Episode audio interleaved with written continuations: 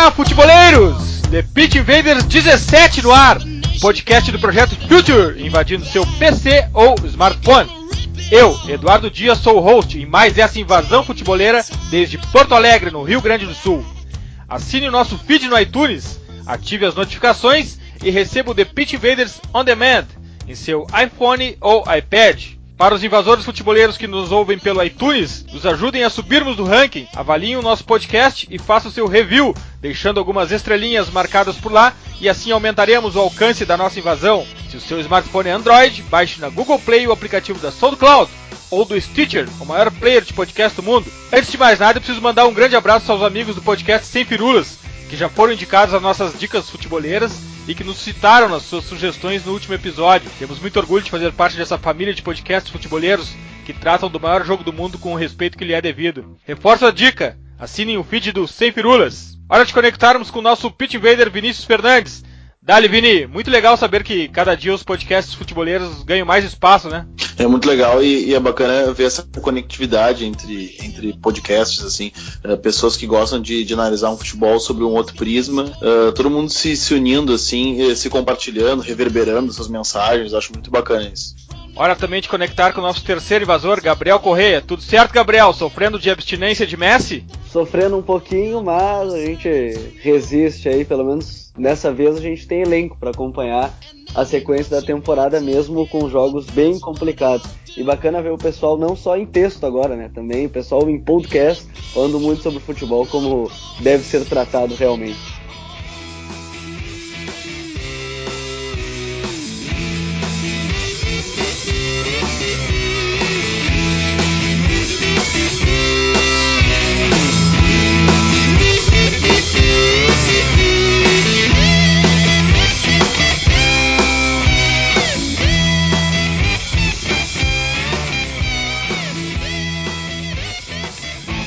Está no ar mais um episódio do The Pitch Invaders, o podcast futeboleiro do Future.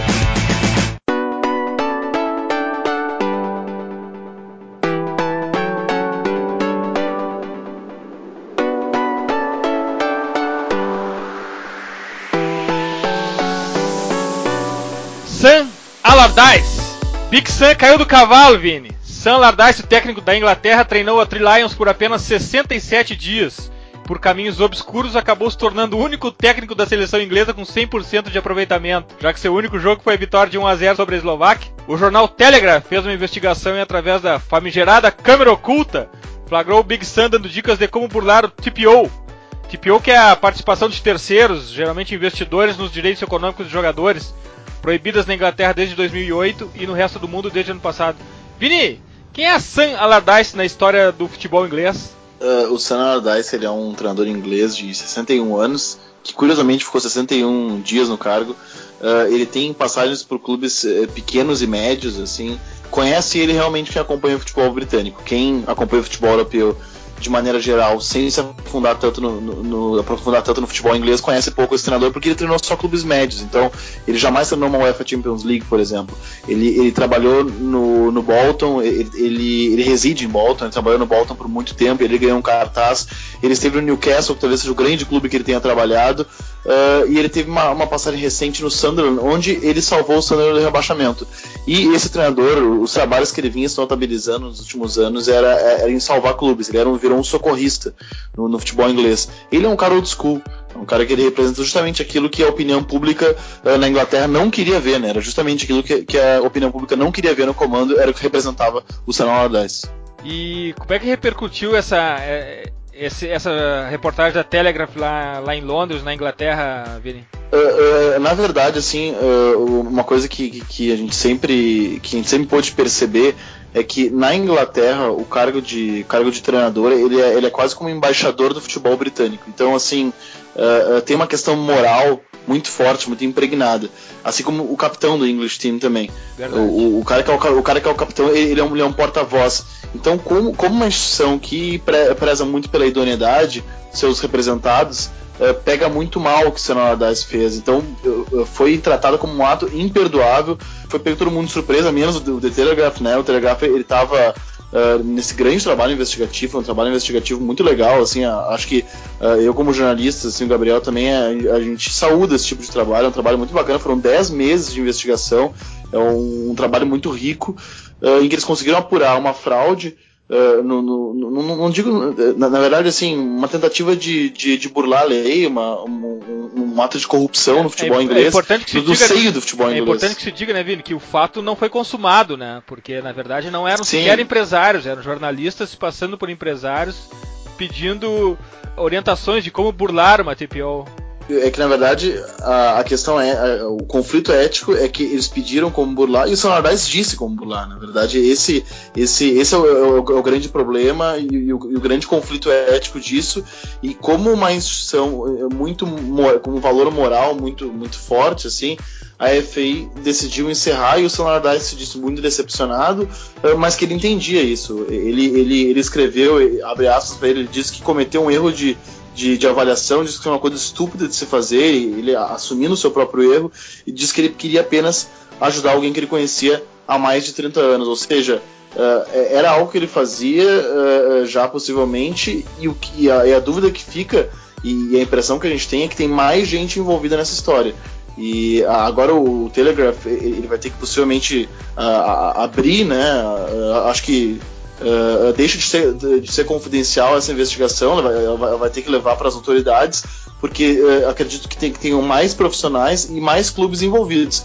O Southampton, por exemplo, foi um que se antecipou hoje, largou uma nota negando envolvimento, porque o seu auxiliar técnico, o Eric Black, foi filmado aconselhando uh, sobre como pagar por fora staffs de divisões inferiores. Então é, é um, uma questão que parece ser muito maior do que o Dice. O Dice ele estava na frente, né? Enfim, ele, ele, ele era o escudo e acabou sendo uh, ali, enfim, uh, afetado por tudo isso. Uh, foi demitido do grande cargo da sua vida, um cara que, que já tinha dito que ele, que, que ele sonhava muito, era, era, o auge da carreira dele, ele foi um treinador de clubes médios, ele nunca se notabilizou por um grande trabalho, ele enfim estava na seleção inglesa durou apenas um jogo, uma pena para ele, mas acho que uh, que bom para a FA, assim, acho que a FA ganha uma nova oportunidade de se renovar. Vamos ver como é que ela vai se movimentar no mercado. Não tem muitos nomes, uh, principalmente bons nomes britânicos, a gente, a gente não, não conhece tantos bons nomes britânicos, os grandes clubes uh, da Inglaterra contam com treinadores estrangeiros, isso é um indício forte. Uh, nesses próximos quatro jogos, quem vai treinar a seleção é o treinador da, da, da, do time sub-21, o Garrett uh, Southgate. Uh, inclusive, se especulava que ele poderia ter sido, antes mesmo do Senhor ser, ser confirmado como treinador, ele era especulado como. Ele foi um dos cotados para treinar a, a, seleção inglesa. Uh, não acredito que ele vai continuar no cargo, mas eu também não sei o que pensa a FE. É, é muito difícil, porque ela tinha a grande oportunidade de se renovar uh, quando o Ryan Hodgson foi demitido, era o grande clamor popular e ela deu um passo atrás contratando o, o Big Sam. Vamos ver como é que ela vai se movimentar a partir de agora. O Gabriel, se a gente olhar para os times da Premier League, não há um técnico inglês que possa fazer esse papel, né? Não, não tem hoje nenhum. E, e é bem como o Vini disse, é, a, a FE, a federação, a Inglaterra em si, tem muito isso de querer um técnico inglês né, dentro da, da sua própria seleção. E pelo que eu tenho acompanhado, e até a gente vai falar um pouquinho mais sobre esse assunto depois, o, o Side Low, também jornalista lá do Guardian, ele disse que um nome muito interessante que a gente sempre fala aqui nos podcasts foi, digamos assim, analisado. Paco Rames. Isso me deixou bastante curioso porque mudaria é. toda essa ideia. Seria um cara um tanto quanto excêntrico para o futebol inglês, mas não descartaria até porque o Side Low ele, ele tem fontes muito boas e quem sabe não seja a vez do Paco que a gente gosta tanto de falar aqui no Pit Invaders, né? Gabriel, Paco Remes é um dos nossos técnicos que a gente passou a seguir aqui durante toda essa temporada. É um dos técnicos mais citados do nosso podcast. Icônicos até para nós, até pelo estilo de jogo dele, pelo pressing que ele pratica no, nos times que ele treina. Mas ele durou muitíssimo pouco no Granada, da família Pozo. Ele foi demitido.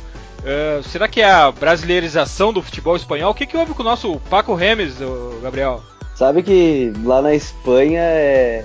não é que seja raro demitir o técnico no início de trabalho, né? Mas a gente teve recentemente no Valência o caso do, do Gary Neville, que até durou bastante tempo, mesmo perdendo, perdendo, ele só ganhava na Copa do Rei, não conseguia ganhar no Campeonato Espanhol, era, era bastante curioso o caso do, do Gary Neville, mas o, o Granada nos seis primeiros jogos teve quatro, cinco primeiros jogos teve quatro derrotas e um empate. Ainda teve o Las Palmas, né, que também é um dos candidatos a, a queridões dessa temporada, perdeu para o Eibar, é, empatou com o perdeu para o Bilbao, perdeu para o Alavés, não foi para times muito grandes que o Granada perdeu, só que o Granada que tem o Show no gol, tem o Samper na, como volante, o Andrés Pereira, o Cuenca que não deu certo no Barcelona, mas aí dar ou não certo no Barcelona é uma questão muito ampla, assim, é, é difícil, a gente sabe pelo que acompanha da, de, de Macia, de La Macia, tem jogadores aí que são interessantes.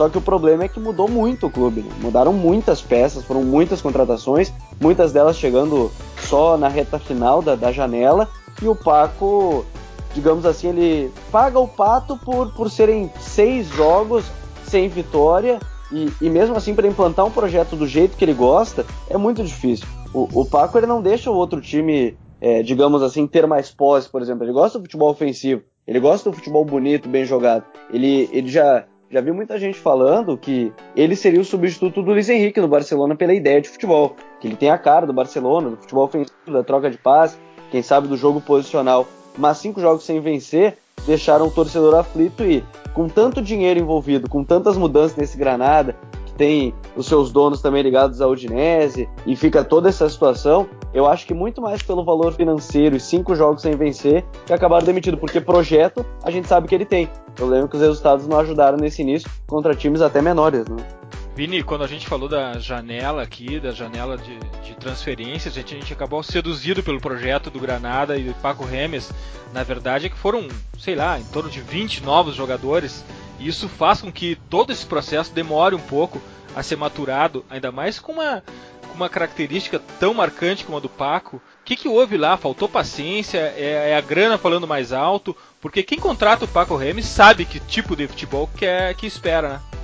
É, o, o, que eu acho é que uh, na Europa tem se mostrado assim, em clubes de grandes investidores, o investimento é, é, inversamente proporcional à paciência, na verdade.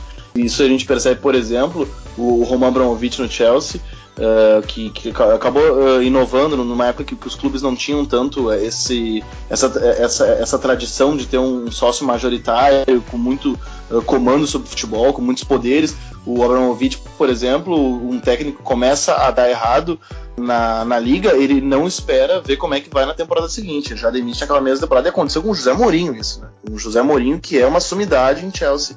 Uh, mas enfim, talvez tenha acontecido isso com, com, com o Paco também. E possivelmente aconteceu muito valor investido, o medo do não retorno e se eliminou um processo, na verdade. Se, se eliminou um processo pela raiz.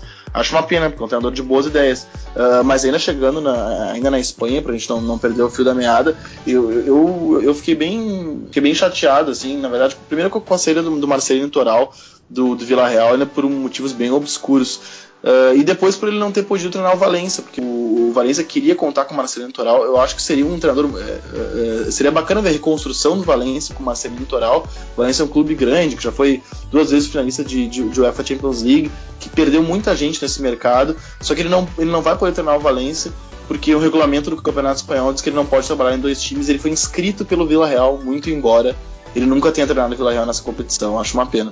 Ô Gabriel, a Liga das Estrelas se fecha para o Paco Remes como mercado também por conta dessa questão de regulamento? Exatamente, se fecha e será um técnico a menos aí que clubes de, quem sabe, emergentes possam contratar.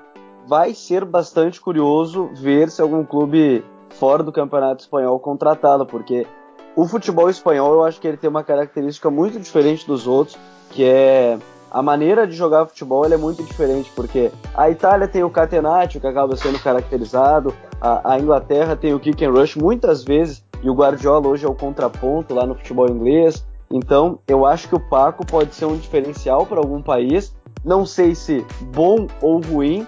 Eu acho que pode até ser bom por ser uma cultura diferente dentro de outro país, mas infelizmente aí a, a gente não vai ver mais, pelo menos nessa temporada, o Paco treinando lá no Campeonato Espanhol. É impressionante que a gente chegou a fazer uma lista de grandes técnicos que nós seguiríamos durante toda essa temporada. Paco estava nessa lista e em breve falaremos sobre outros dos técnicos que estavam nessa lista, com Bilic no West Ham, que também não vai nada bem. Bom, vamos agora de New Libertadores, The Libertadores League. Como é que vai ser essa nova Libertadores? Ano inteiro, mais times, final em jogo único. É, Gabriel, dá uma panorama pra gente aí, como é que vai ser a nova Copa Libertadores? Exatamente, Algum, algumas mudanças ainda para ainda devem ser aplicadas durante a semana, né, pelo presidente Alejandro Domingues, presidente da Comebol, mas basicamente a, a Libertadores, segundo o próprio presidente da, da Confederação Sul-Americana de Clubes, é, ela deve mudar e se adequar para melhorar financeiramente e tecnicamente. A Libertadores da América sendo disputada entre fevereiro e novembro, então seriam 10 meses de competição, seriam de 22 para 47 semanas de competições e a Sul-Americana saindo de, desse período curto também para um período de junho a dezembro. A Libertadores, além do mais, ela vai ganhar quatro vagas uma delas deve ser para o Campeonato Brasileiro, ela deve ser confirmada também nos próximos dias dentro da sede da Comebol, lá em Assunção, no Paraguai.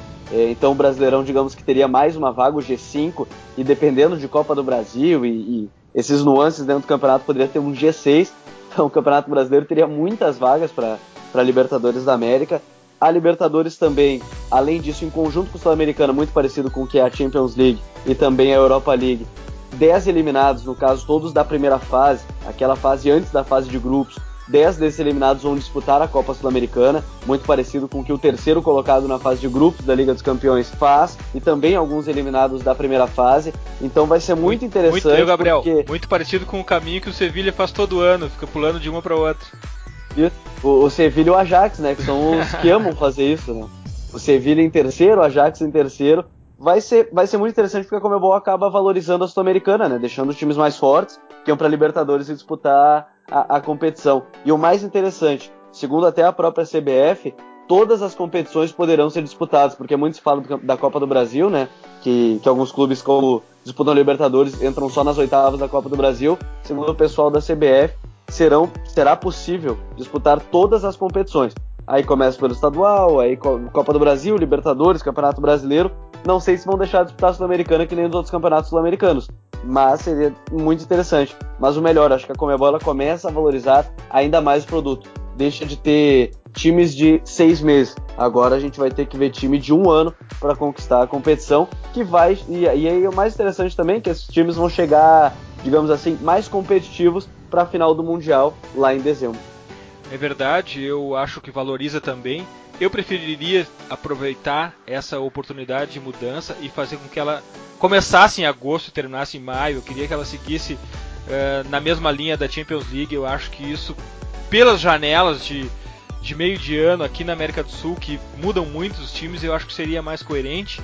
E a questão do jogo único, né? Eu acho que o jogo único da América do Sul é muito difícil pela distância, pelo poder econômico pela cultura, inclusive, dos próprios, eh, dos próprios torcedores. A gente teve aqui, Vini, não sei se tu lembra, uh, Atlético Paranaense e São Paulo em 2005, porque Sim. o Atlético não tinha um estádio para 40 mil pessoas. Era mando do Fui Atlético. Jogo, era mando do Atlético, uh, mas era, afinal de contas, num campo neutro, apesar da, da distância, da distância não ser tão enorme assim, para parâmetros sul-americanos, para parâmetros europeus, Curitiba e Porto Alegre acaba sendo longe sim, e ficou muito longe de estar lotado aquele estádio. Eu procurei hoje na, na internet o público, eu não consegui achar o público, mas eu vi o, alguns lances do jogo no YouTube e tinha meia capacidade de Beira Rio naquela época. Eu estava presente nesse jogo, tinha a inferior do Beira Rio parcialmente cheia, numa área para o do Atlético Paranaense, outra de Colorados e a arquibancada superior praticamente vazia. É, então, a gente estava falando de dois times brasileiros. Agora, se a gente transportar para, por exemplo, como seria a final desse ano uh, entre Atlético e Independiente Del Vale uh, em Porto Alegre, o que, que tu acha que viria de público aqui? Porque eu não sei como é, não tenho a cultura tão presente de outros lugares, mas aqui, pelo menos no Rio Grande do Sul, é Grêmio e Inter. Se não estão envolvidos Grêmio e Inter no jogo, dificilmente lotam os estádios, né? Sim, a, a gente tem uma, uma, cultura muito localista que ela precisa ser respeitada e, e eu acho que assim, acho que acertou com a Comebol em estender o seu maior produto, eu acho que foi muito legal isso, mas acho que ela acaba errando numa, numa mesma proporção promover uma final única num mando neutro, porque eu, acho que é um golpe uh, a, a, uma, uh, a uma antiga tradição no nosso futebol, na verdade, que é o poder do mando, a recepção da torcida.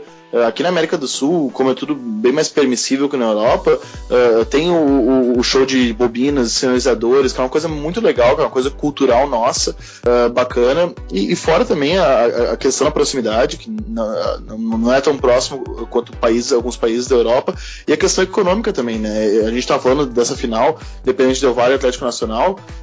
imagina se ela fosse vitória, por exemplo, no Maracanã, que, que, é um, que, que é um palco que possivelmente se a, a, começar com, com mando único, o Maracanã vai sediar uma, uma final daqui a uns.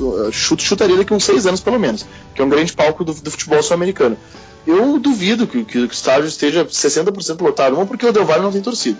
E outro, porque o futebol colombiano, porque o povo colombiano dificilmente teria poder aquisitivo para ir em massa para o Rio. Uh, tem coisas que a gente uh, reprisa da Europa que eu acho muito legais, mas acho que a gente não pode extrair a cultura do nosso futebol e o principal é ignorar a nossa realidade econômica, né? Econômica e social. E, e, e, acho que a gente acaba fazendo um pouco isso. Acho que a, a Comebol acertou e errou numa mesma tacada. Econômica, social e geográfica. Nós temos uma cordilheira no meio dos países aqui, o que não tem na Europa, né, Gabriel? Essa, essa questão do, do jogo único é um pouco de forçação de barra, né? Meu, o pessoal até brinca nas redes sociais, né? Por exemplo, Independente Del Vale e, e Atlético Nacional na Arena Condá, coisas aleatórias que poderiam acontecer, né? Mas dentro dessa situação, e, e são muitos fatores, né? Porque pô, muita Serra, gente esquece... pô, Arena Condá não, Serra Dourada, então. É, pode ser o Serra Dourada, no, no Bezerrão, estádios aleatórios, assim, aqui do Brasil. E, e, a gente vê nessa parte social e econômica e também de distância que o pessoal muitas vezes esquece, eu acho que. E ainda há possibilidade de não acontecer essa situação do, do jogo único, porque devem ser ratificados. O pessoal viu que não foi tão bem aceito, né? O presidente ele recebeu no seu Twitter muitas mensagens, né? o presidente Alejandro Domingues, presidente da Comebol, mas o pessoal esquece que, por exemplo, o Rio Grande do Sul é maior que a Bélgica, é maior que. Ah, é do tamanho da Holanda, é, são, são países que são do tamanho de estados aqui no Brasil. E, e para olhar toda a América do Sul, são, são situações muito complicadas. É uma distância maior, financeiramente é maior. E, e, é como o Vini disse, é uma cultura muito diferente. Aqui é do Grenal, aqui no Rio Grande do Sul. Agora, lá em São Paulo também, tu é um dos quatro. Tu não vai torcer para um time de fora, tu não vai para o jogo. Sem contar que se a gente olha a final da Liga dos Campeões, por exemplo, o ingresso é salgado. O ingresso é um valor alto. Agora, imagina aqui qual o valor do ingresso e mais o deslocamento. Então, por diversos fatores, eu acho que o principal de distância e financeiro, eu acho que muito difícil de dar certo. Mas eu vou ficar na expectativa. Se acontecer, eu vou ficar na expectativa, né? De ter alguma final aí na Arena da Amazônia, no Bezerrão, no Serra Dourada, enfim, vou ficar na expectativa, né? Quem sabe a gente não vê uma final de Libertadores por aqui. É, aí eu não vou dizer que não iria numa final no Estádio Centenário Montevidéu. Mas, Vini, também não dá para descartar que a primeira final seja em Seattle, em Nova York, ou enfim, em qualquer lugar da América do Norte, né? Eu, eu, não, eu não descarto e, e não duvido que seja a primeira final, talvez seja, por exemplo, no, no México, já que o México participa Verdade. da competição. Uh, acho que uh, vejo como bem possível, não digo provável, mas acho bem, bem possível, bem, bem factível uma final na Cidade do México, por exemplo, no Azteca. Eu, eu, eu acho que, que os primeiros palcos a serem escolhidos, a tendência é Maracanã, Monumental de Nunes, uh, Estádio Centenário, Estádio Azteca, que são grandes palcos do, do futebol sul-americano. Highlights! Nossos highlights, pelo menos o meu, que eu havia separado uns jogos do final de semana para tratar aqui no podcast, mas eles, na verdade esses jogos do final de semana acabaram atropelados pelos jogos do meio da semana da Champions. E dos jogos da Champions, eu acabei separando Atlético de Madrid 1, Bayern 0, jogaço. Jogaço mais no ponto de vista estratégico do que propriamente um, um jogo de grandes emoções e grandes oportunidades de gol. E a gente acaba sempre abordando esse lado tático e estratégico de cada partida. E eu acho até que tem que ser esse o propósito mesmo do, do The Pitch Invaders. Afinal de contas, nós somos futeboleiros falando para futeboleiros que gostam de uma análise mais profunda. Mas dessa vez eu vou me permitir um pouco e eu vou destacar o mindset dos colchoneiros. O Neuer acabou declarando depois do jogo o Atlético tem um instinto assassino que nós não temos. E foi o que deu para notar no jogo mesmo. Segurar a intensidade dos espanhóis por 90 minutos no Vicente Calderon não é nada fácil, mesmo para um Bayern, mesmo para o grande Bayern, mesmo para a base da seleção alemã. E assim, ó, o Atlético vive noites mágicas quando joga The Champions, é impressionante. Entrando no campo, o Bayern até que nem teve tanta dificuldade para sair jogando. A dificuldade do Bayern estava mais quando a bola chegava no meio-campo. Se a gente analisar o mapa de passes, fica muito marcada a saída Neuer, Xavi Martinez, Lan e Vidal. Mas e aí, quando a bola chegava no Vidal, que os problemas do Bayern começavam. Gabi e Coke tornaram a vida do chileno um inferno e Thomas Miller, Douglas Costas e Ribéry tiveram que descer alguns metros para ajudá-lo. Enquanto isso, Torres não desgrudou de Xavi Alonso nem um minuto também. Mas como eu estava falando, a força mental do Atlético é impressionante. Depois de sentir que conseguiram de alguma forma controlar o Bayern, e estamos falando do poderoso Bayern, insisto nisso, não era qualquer time. O Atlético começando por Coque.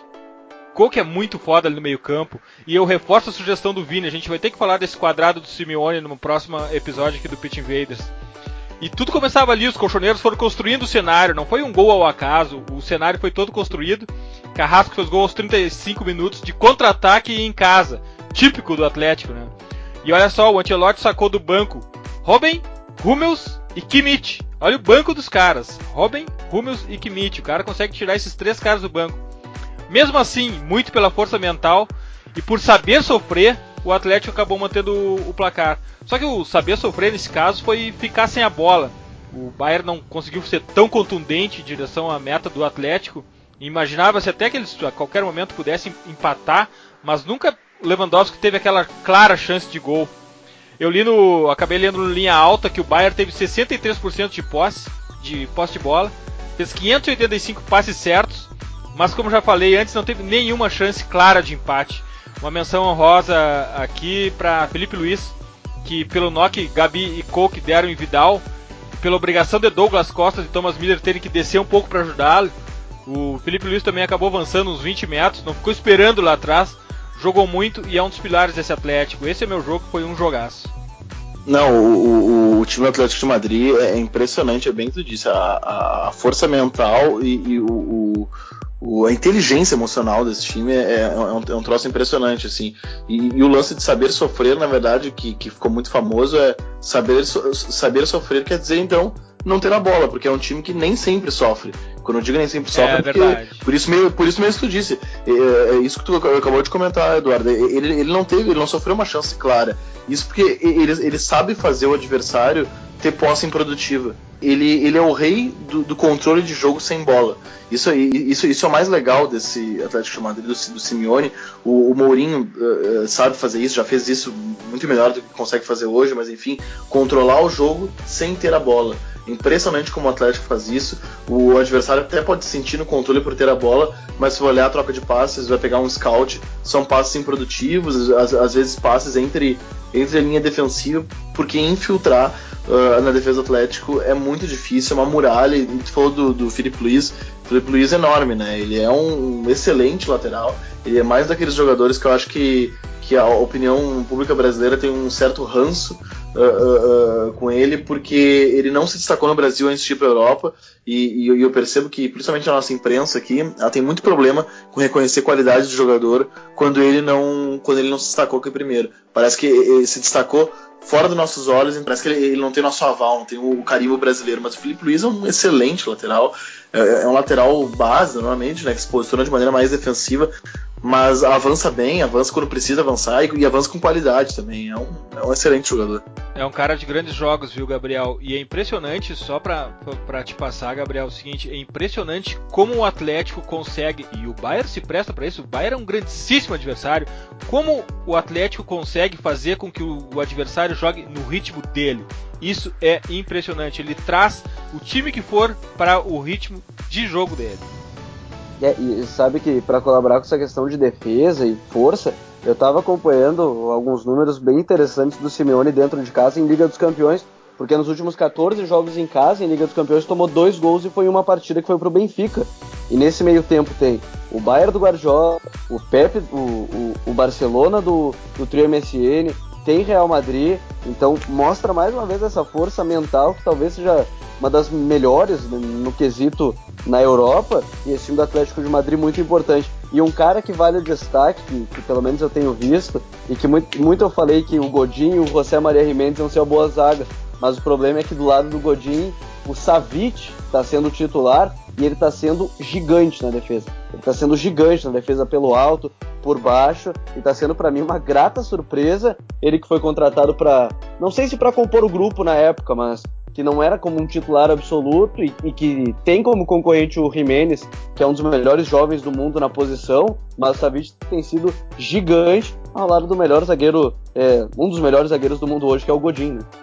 É impressionante como se destaca essa questão de força mental do, do Atlético, né? Por isso que eu falei, é, ela ficou muito evidente nesse jogo, ficou muito evidente.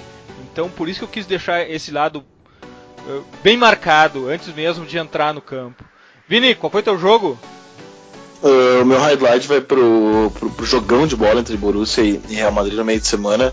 Uh, eu, eu, consegui assistir uh, depois da reprise desse jogo, porque eu fazia questão de ver essa partida. Eu imaginei o quão boa ela seria e de fato ela foi, foi um partidaço. Assim, é futebol coletivo em estado puro. Assim o, o Borussia com um estilo de jogo cada vez mais, mais, vertical, intenso, uh, mas que ainda dá brechas para os adversários conseguir, que os adversários conseguem sair da zona de pressão do Borussia, que não é fácil, é muito difícil, tanto que o Borussia está vencendo todo mundo e goleando todo mundo, conseguem uh, explorar o contra-ataque, porque o Borussia ataca com muitos jogadores. E o Real Madrid fez isso, e o Real Madrid, quando consegue explorar contra-ataques, ele é letal, ele ganha duas Champions League uh, jogando dessa forma, e ele conseguiu com o Cristiano Ronaldo num dos gols. O jogo acabou empatado em 2 a 2 mas o Borussia fez uma grande partida partida. Uh, o Borussia vem jogando muito bem e, eu achei legal ele ter, ele ter um teste uh, como Real Madrid, porque ele vinha goleando equipes menores, mas jogando um futebol incrível, assim. E eu aproveito já, já que a gente tá falando do, do Borussia, para indicar, a gente não chegou nas dicas futeboleiras, mas, mas já que, que, a gente tá falando do Borussia, uh, para indicar um, um, post muito legal do Renato Rodrigues, que já participou do, do The Pit Invader com a gente, uh, do blog dele, que ele fala por que o Borussia e o Thomas Tuchel dá passos tão inovadores no futebol. E aí ele destaca uh, uma série de, de, de fatos sobre, sobre o Borussia Dortmund nessa temporada, e ele fala um pouco sobre, sobre esse jogo contra o Real Madrid.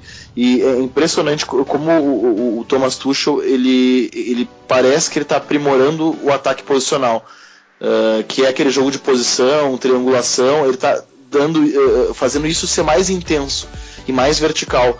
O, o Borussia é aquele time que vai trocando passes com uma certa paciência numa primeira linha, uh, aciona seus volantes mas depois que ele passa no meio campo, ele vai insanamente jogando entre linhas, com os jogadores uh, enfiados uh, entrando na área a todo momento, uh, se oferecendo para passe vertical. é um time muito, muito, muito difícil de ser batido. Estou muito curioso para ver como é ver como é que vai ser o jogo no Bernabéu. Mas enfim, eu destaco essa partida que para mim foi um jogão de bola. É impressionante como o jogo posicional do, do Thomas Tuchel faz com que todo o time cresça, né? Isso é, é fundamental nessa campanha. E esse jogo com o Real Madrid, embora tenha sido um empate em casa, ele mostrou o tamanho do Dortmund, né? Ele olhou nos olhos do Real Madrid, né, Vini? Sim, ele mostrou que o Dortmund pode fazer isso contra grandes, contra grandes times. Acho que ele precisa ajustar algumas coisas, e eu acho que a principal delas é, é uma, é uma questão que, que o Borussia já sofreu um pouco com o Klopp, que são treinadores que relativamente parecidos, Thomas Tuchel e Klopp, que gostam de fazer o game pressing, né, que é aquela uh, tentativa de, de, de, roubar a bola uh, a partir do momento que ela é perdida por 5, 6 segundos e se, e se não recuperada, volta à organização original. E, nesses 6, 5 segundos, 6, 5 segundos parece muito rápido falando, né? Mas uh, no, no, jogo ali é, uma, é, de uma intensidade incrível. 6, 6, 5 segundos todo mundo vai insanamente na direção da bola. Só que isso também desorganiza o time se não dá certo, né? Então o Borussia enfrenta, enfrenta um pouco desses problemas. Se o adversário consegue sair dessa zona de pressão, ele encontra a defesa do Borussia muito desguarnecida. E aí tá uma, uma missão pro, pro excelente técnico Thomas Tuchel, uh, que, que, é um cara muito criativo. Acho muito legal quando a gente vê treinadores criativos. Acho que o, o, o, o futebol está mudando, ele está avançando e alguns caras eles são responsáveis por fazer essa roda girar. E a, aparentemente o, o, Thomas Tuchel é um desses caras. Assim, eu fico muito feliz quando vejo trabalhos como o dele dando certo. E Rafael Guerreiro de meia esquerda, Vini. É, Rafael Guerreiro de meia esquerda é um jogador bastante ofensivo, uh, muito talentoso, e ele surpreendeu um pouco colocando o Rafael de meia esquerda, ele, ele foi muito bem, e o Rafael ele, ele, ele dá intensidade, né? Ele, ele, dá a intensidade que o, que, que o Tuchel tanto gosta. Uh, achei legal também ver uh, uh, jogando bem novamente, Götze acionando os atacantes com liberdade para criar. E, e, e, aquela velha curiosidade que a gente tem de ver Marco Reus jogando regularmente, na verdade, né? Que é, um, que é um problema. Acho, acho uma pena porque é um cracaço de bola. Acho, talvez seja o jogador alemão mais completo, eu considero. Acho muito, muito, muito bom jogador e gostaria de ver ele nesse time, gostaria de ver aonde o Thomas Tuchel vai uh, colocar ele, se vai colocar ele aberto com o Götze por dentro, se vai colocar ele por dentro com o Götze aberto, porque tem algumas peças já firmadas. Um deles me parece o Osman Dembélé. Uh, ele, está jogando muito bem, é, é, um, é, um, jogador muito vertical, é muito a cara desse time do Thomas Tuchel, é um cara que tem um para um letal, como, como, a gente havia comentado já em outros podcasts, acredito que, que, que, ele não vai ser não vai ser mudado. Mas eu tô na dúvida de como é que o, o Royce vai entrar nesse time. Que, tem, que ele tem vaga, ele tem de sobra, como tem quase todos os times do mundo. Danilo passou um sufoco para segurar o Debelé, que a gente já citou aqui, é craque de bola, só que ele peca muito pela individualidade e, obviamente, pela juventude dele, né, Vini? 19 anos, né? Ele tem, ele tem 19 anos, então ele, ele, ele peca um pouco realmente pela imaturidade, o, o que é normal também, mas é, tudo foi o Danilo, eu fiquei com pena do Danilo no jogo porque o, o Dembélé é um jogador com, com um drible muito rápido e, e, ele tem uma tomada de decisão muito rápida. Ele, ele pega a bola e ele parece que já anteviu tudo que ele, que ele, que, que ele tem que fazer para conseguir uh, passar pelo marcador. Então é impressionante. Ele pega a bola e dá um tapa pro lado e é muito difícil alcançar, porque ele, além de velocidade, ele tem posição física. É um, é um ponta típico, assim, de que dá muito prazer ver jogar. E Shurley, para aquele jeito durão dele, ele é muito participativo no jogo, né? Acabou os Não, 87 o... fazendo gol do empate. O, o ele, ele, ele, ele, deu justiça, assim, ao jogo. Eu não gosto de falar justiça porque eu acho que só é injusto quando tem uma interferência interna, uh, externa. Acho que ele, ele, ele, ele tornou o placar mais condizente com o que se apresentou em campo. E o Chule é muito bom jogador, ele, ele é taxado como um jogador, como tu disse, durão, mas ele é um cara que tem uma importância tática muito grande, ele é muito inteligente também, ele se apresenta bem por dentro, como, como pelas beiradas. Eu já, uh, quando ele foi contratado pelo Borussia, eu falei, ah, perfeito para os dois. Acho, acho que enfim ele vai ficar num clube mais tempo, porque ele teve ali a passagem uh, que ele sai do, do Werder Bremen para ir pro pro, pro Chelsea, depois ele vai pro Wolfsburg. Não, ele, ele sai do Bayer Leverkusen, perdão, vai pro Chelsea, depois ele volta pro Wolfsburg e ele acabou pipocando. E, e não chegou aí tão mal em nenhum desses clubes. Mas agora eu acredito que no Borussia ele vai ganhar uh, mais minutos e, e, vai ganhar mais longevidade no clube. E eu espero, porque ele é muito bom jogador. O treinador da seleção alemã gosta muito dele, com razão, porque ele é um cara que ele entra muito bem nos jogos. E, e acho que ele vai ser um coringa muito importante pro Thomas Tuchel nessa temporada. E o trio BBC, Vini? O, o, o, trio BBC, acredito que uh, Benzema menos brilhante do que na temporada passada, claramente. E Cristiano Ronaldo voltando aos seus, uh, aos, aos seus momentos é um trio muito diferenciado individualmente, né?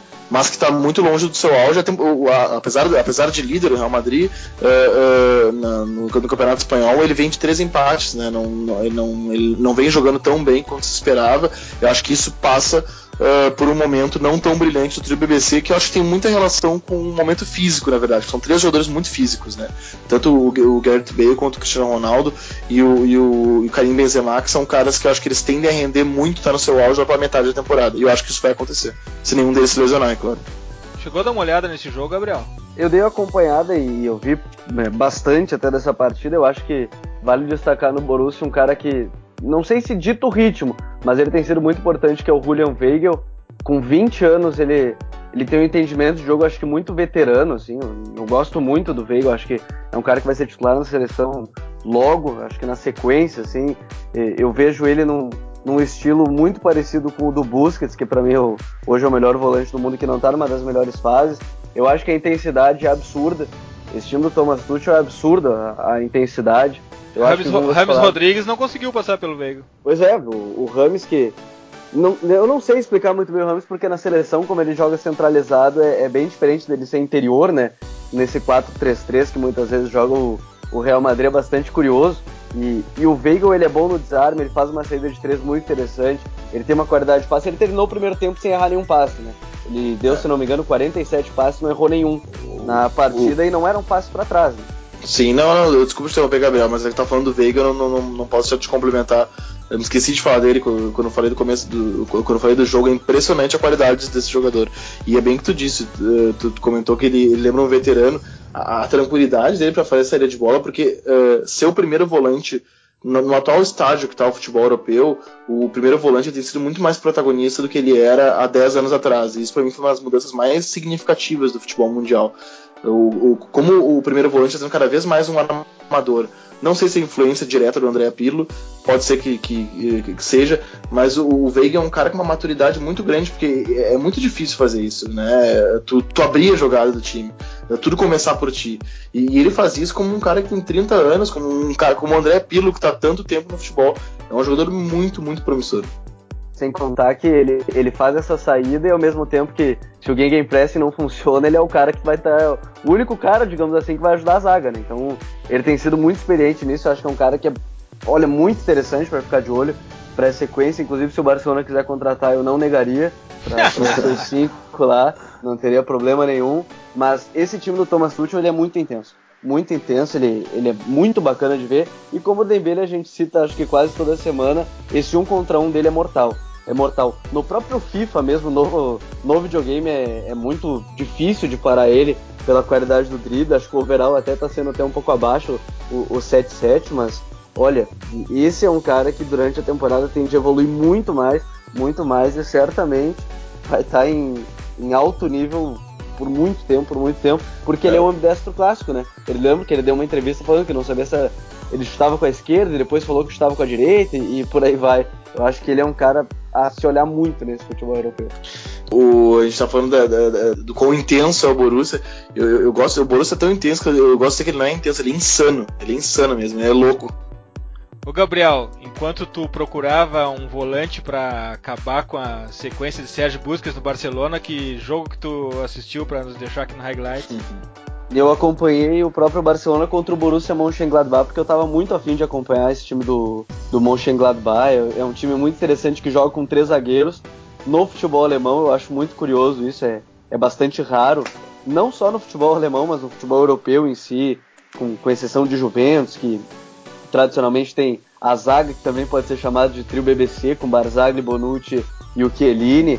Então, esse time do Mönchengladbach me, me atrai muito porque tem o Rafael, que, que entra no mesmo, mesmo patamar do Felipe Luiz, é um bom jogador, é, vai muito bem no campeonato é, pela Europa, e aqui no Brasil parece que a crônica tem um pouco de preconceito, mesmo ele indo temporada atrás de temporada muito bem. E tem o primo pobre do Hazard, né? Que é o Torgan, que, que vem muito bem também. Mais uma vez, muito bem. O, o Torgan, camisa 10 do, do Mönchengladbach, ele tem feito gols. Nos últimos sete jogos ele fez 10 gols. Ele vem fazendo gol atrás de gol. Ele joga numa linha, digamos, final ali, porque é um 3-4-1-2, onde ele joga do lado do Rafael e tem ainda para completar esse, esse trio final do time do Mönchengladbach. E no Barcelona uma mudança muito interessante, que sem o Messi, dois centroavantes, Soares e Alcácer, com o Neymar de média punta, digamos assim, um 4-3-1-2, que não deu certo. Não deu certo porque o Neymar acho que que não é um bom jogador para ali, eu acho que o Neymar é o cara da ponta esquerda ou o último homem, e o Alcácer, a gente, eu vi pelo pelos scouts também, que ele foi muito pouco participativo. E o Busquets, para mim, como a gente falava do Weigl, não que eu queira derrubá-lo, mas o Busquets está precisando de uma sombra urgentemente. Ele parece um tanto quanto relaxado nos jogos e, e ele não tem conseguido fazer a transição como ele sempre fez, ler o jogo como ele sempre fez. Eu acho que ele precisa de um choque, o, o Busquets um pouco. Eu acho que ele tem tudo para manter o alto nível, até porque ele tem descansado bastante essa temporada, porque tem o André Gomes, que nem é da posição, mas tem rendido bem. E lá atrás, o Mascherano está cada vez mais, acho que, sentindo a pressão de um Tite como, como rival. E também na lateral direita, acho que é impossível não destacar o Sérgio Roberto mais uma vez. Um meio-campista que pode jogar em. Os técnicos gostam de dizer que ele só não joga de goleiro pelo tamanho, porque ele pode jogar de zagueiro, já jogou de lateral esquerdo, já jogou de pivô, já jogou de interior direito, interior esquerdo, já jogou de ponto, só não jogou de centroavante também porque o Soares é fominha. Mas o Sérgio Roberto ele tem uma leitura muito interessante do jogo. E, então eu acho que ele tem tudo para dominar essa posição, porque o Vidal não tem mostrado a intensidade que o Luiz Henrique quer, não tem mostrado nada disso. Eu acho que esse Barcelona está tentando ter algumas mudanças. Eu gosto do Luiz Henrique, mas eu acho que sem o Messi para tirar um coelho da cartola a cada dois minutos na partida, às vezes ele acaba se perdendo pela força do trio MSN e o meio-campo às vezes acaba ficando muito vago. Mas eu gosto dele e, e acho que ele falta esse, essa mudança de estilo. Ele tentou isso com a 3-1-2, num jogo grande, que depois teve a virada porque entrou o Rafinha no, no lugar do Alcácer, abriu o jogo, virou um 4-3-3 de novo mas acho que o Luiz Henrique precisa de alguns pontos a se mudar é, dentro desse estilo que ele gosta, desse futebol intenso que ele gosta e de controlar o jogo também, como o Barcelona pede. Gabriel, o Neymar como enganche, ele acabou surpreendendo de alguma forma o Borussia Mönchengladbach, porque ele jogou de certa forma solto ali naquele entrelinhas, né? Eu acho que o Borussia se preparou para para um Neymar ponta esquerda e veio o Neymar enganche. Ele ele estava solto, ele não pode ele não pode reclamar de liberdade o que faltou foi eficiência mesmo, né? É, ele, ele livre ali pelaquela entrelinha, porque o Borussia Mönchengladbach joga com três zagueiros, então poderia fazer uma marcação individual 3 para 3 e ainda sobrar alguém, algum volante como o Kramer. O próprio Daru, que é um excelente controlador de jogo, eu acho que é um cara muito qualificado que, que deve se ficar de olho. O Mahmoud Daru, acho que ele é um cara muito bom. Ele é muito bom, ele tem qualidade no passe, ele faz uma saída interessante. Mas o Neymar ali, acho que como enganche, falta, acho que aquela visão que o Messi tem quando o Luiz Henrique testou, né? Porque ele testou com Messi, Soares e Alcácer. É bem diferente de Neymar no lugar do Messi. Eu acho que são características muito diferentes. E depois na ponta esquerda é o Neymar tradicional, né? Que a gente tá acostumado. Mas liberdade ele teve. Faltou um pouco dessa, desse sentido de ser um enganche, de ser um armador dentro do Barcelona que às vezes falta. Porque sem o Messi, o Neymar é para ser o grande protagonista, né? Para ser o dono do time. E muitas vezes acaba faltando esse esse pouquinho a mais aí. Mas ele depois na ponta esquerda, acho que o tradicional Neymar a gente está acostumado e, e, muito pelo ar da Turan também que o Neymar deu um baita passe o Turan fazer o gol de empate. E que temporada do Turco. Eu pedi a venda dele no início da temporada, mas eu acho que eu tô queimando a minha língua porque o Luiz Henrique fez ele acordar. O Arda Turan a gente está acompanhando agora acostumado realmente ao estilo Barcelona de ser. Preview. Meu jogo do final de semana é Bayer Leverkusen e Borussia Dortmund, jogaço de sábado, uma e meia da tarde pela ESPN Brasil, ao vivo da Bay Arena em Leverkusen pela sexta rodada de, da Bundesliga. Os dois acabaram empatando no meio da semana, o Borussia em casa contra o Real, no jogo que a gente já, já destrinchou aqui que pelas circunstâncias teve até gosto de vitória, afinal de contas, o um empate no último minuto contra o todo poderoso Real Madrid. O Bayern empatou fora com o Mônaco, o que poderia ser um bom resultado, só que ele estava ganhando de 1 a 0 até o último minuto, quando o Mônaco empatou e saiu com um gosto amargo, um empate amargo que acabou pesando um pouco porque o Bayern também só tem 7 pontos até agora na Bundesliga, duas vitórias e um empate, está em 18 é uma grande chance para o Roger Schmidt, que é outro. Olha só, Roger Schmidt é outro dos nossos técnicos, é outro que a gente está acompanhando e é outro que está passando sufoco. Eu acho que o problema é, é esse podcast mesmo. A gente zicou, é, hein? A gente tá zicando esses caras. A gente tá zicando esses caras Vamos aí. Parar de indicar técnico. É, Roger Schmidt e Paco Remes, por exemplo, são os caras que mais usam pressing na Europa e os dois estão sofrendo muito. Um já foi demitido e o Roger está, quem sabe, indo atrás da redenção dele nesse final de semana contra o Borussia Dortmund. Eu ainda vou falar aqui nesse programa, ainda vou falar aqui nesse podcast sobre a eficiência dos analistas de desempenho de sites de aposta. Os sites de aposta, como tem grana envolvida, eles investem muito em analistas de desempenho, em caras que estudam muito os jogos. E eles estão pagando 13,30 no empate desse jogo, 13,40 no Bayern, estão levando pouca fé no mandante e estão pagando 2,15 para o Dortmund, estão confiando na vitória do Dortmund na Bay Arena contra o Bayern Leverkusen eu vou mais um pouco de empate até, mas é, é o jogo que o Bayern está com todo o elenco à disposição e é a grande chance de recuperação contra o segundo colocado e o grande Borussia Dortmund. Jogaço a uma e meia da tarde pela ESPN Brasil no sábado. E aí, Vini, qual é teu preview? Qual é teu jogo no final de semana? Uh, meu jogo é no domingo, uh, 10 e 15 no White Hart Lane.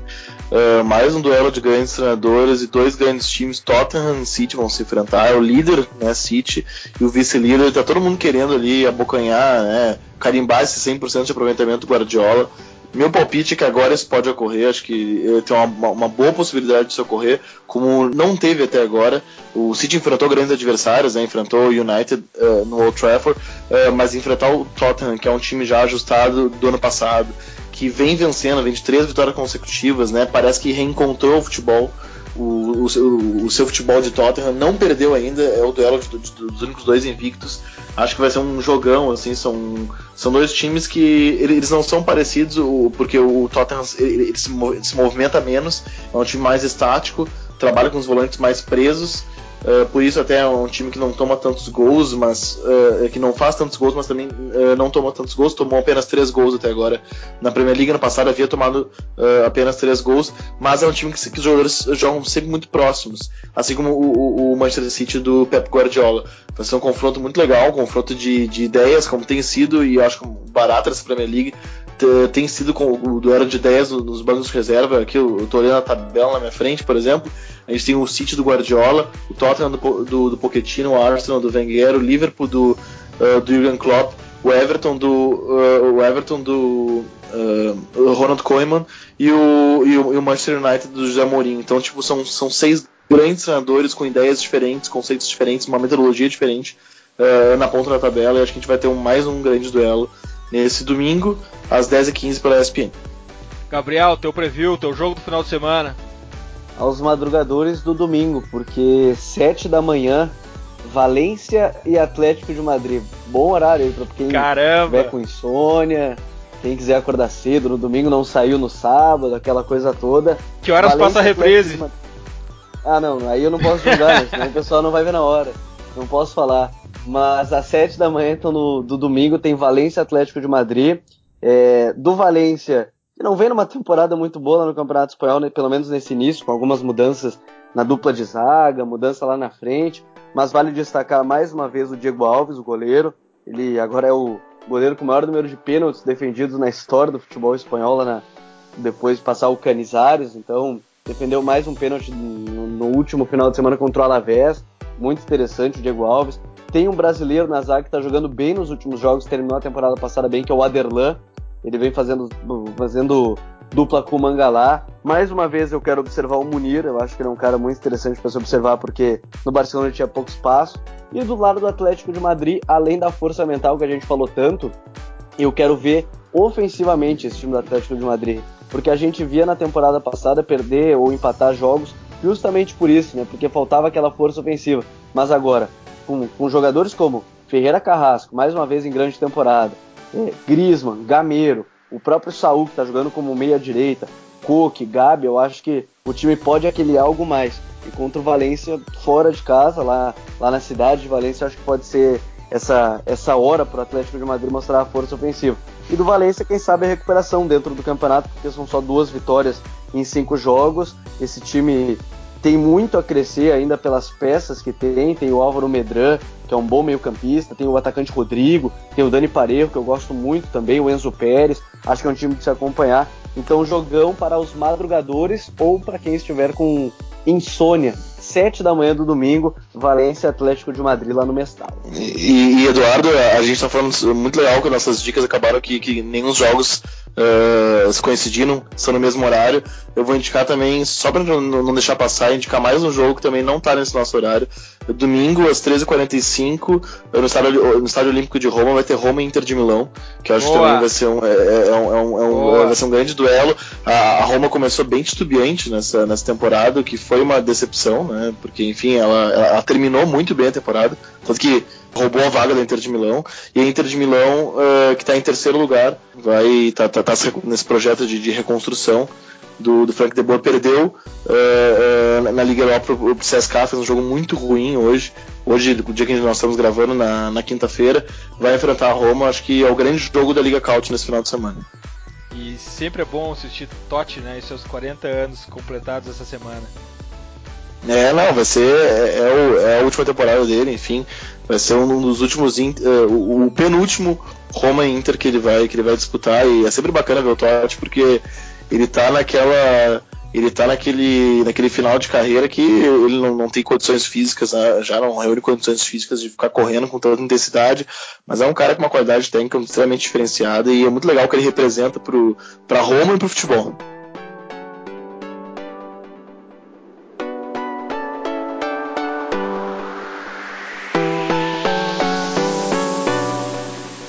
Dicas futeboleiras.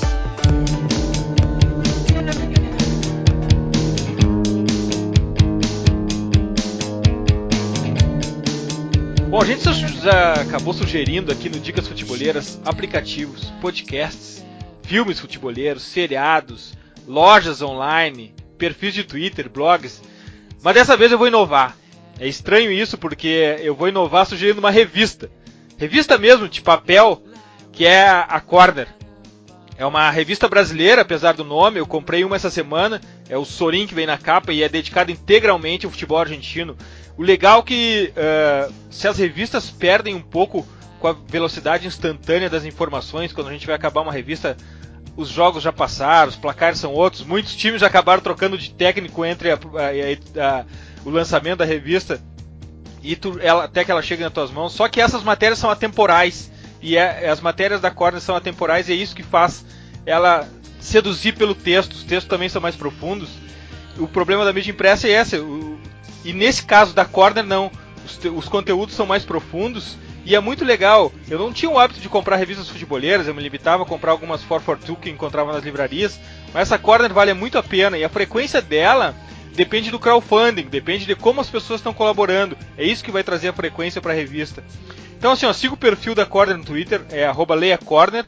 O site é www.leiacorner.com.br e essa minha dica futeboleira é muito especial. Nunca pensei que fosse falar isso aqui no Pitch Invaders, mas corra até a banca mais próxima e compre a sua revista Corner. Vini, qual é a tua dica futeboleira? A minha dica futeboleira, é, apesar dos nossos ouvintes estarem nos mais variados lugares, inclusive fora do Brasil, né, que a gente tem isso, isso registrado, que é muito legal, vou dar uma dica uh, de, de, um, de, uma feira, de uma loja que vai estar aqui em Porto Alegre, do local onde a gente, a gente grava, uh, no Mercado Público de Porto Alegre. Eh, começa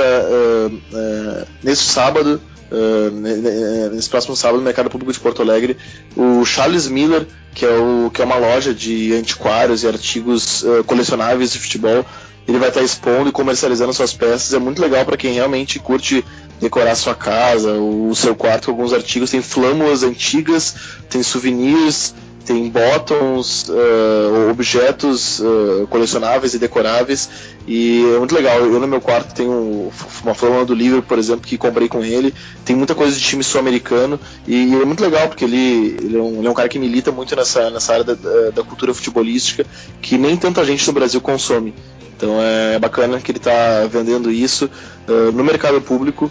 Ele vai estar de manhã até a hora do fechamento nesse sábado em Porto Alegre.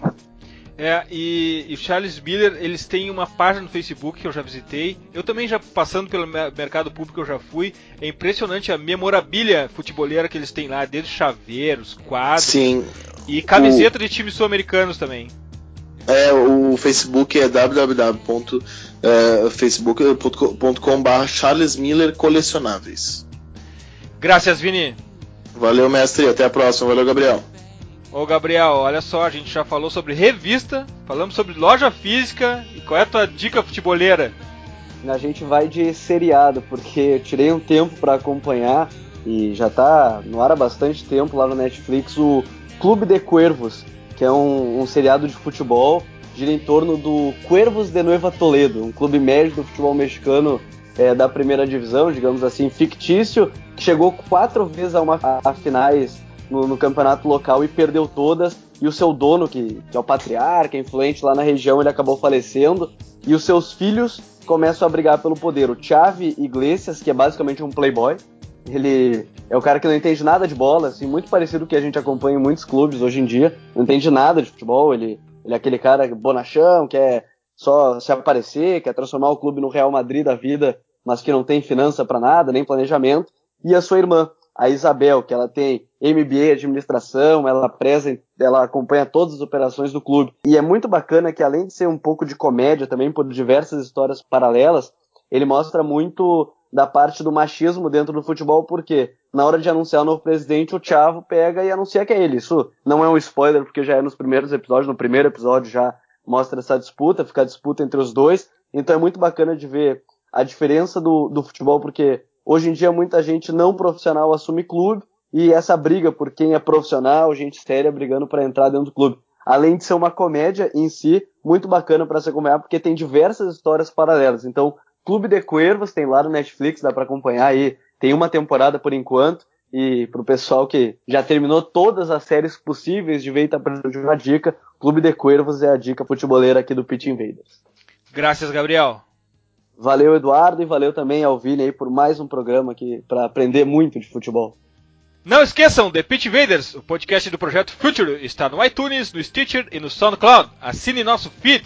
Lembrando que todas as trilhas que rolam aqui no The Pitch Invaders estão na nossa playlist hashtag We Love Football, do Future FC no Spotify. Dê uma olhada também na melhor galeria de Futebol Culture do Instagram, no perfil Future FC. E siga-nos no Facebook, Instagram, Spotify, Twitter, arroba Future FC. Abraço e até a próxima invasão, The Pitch Invaders!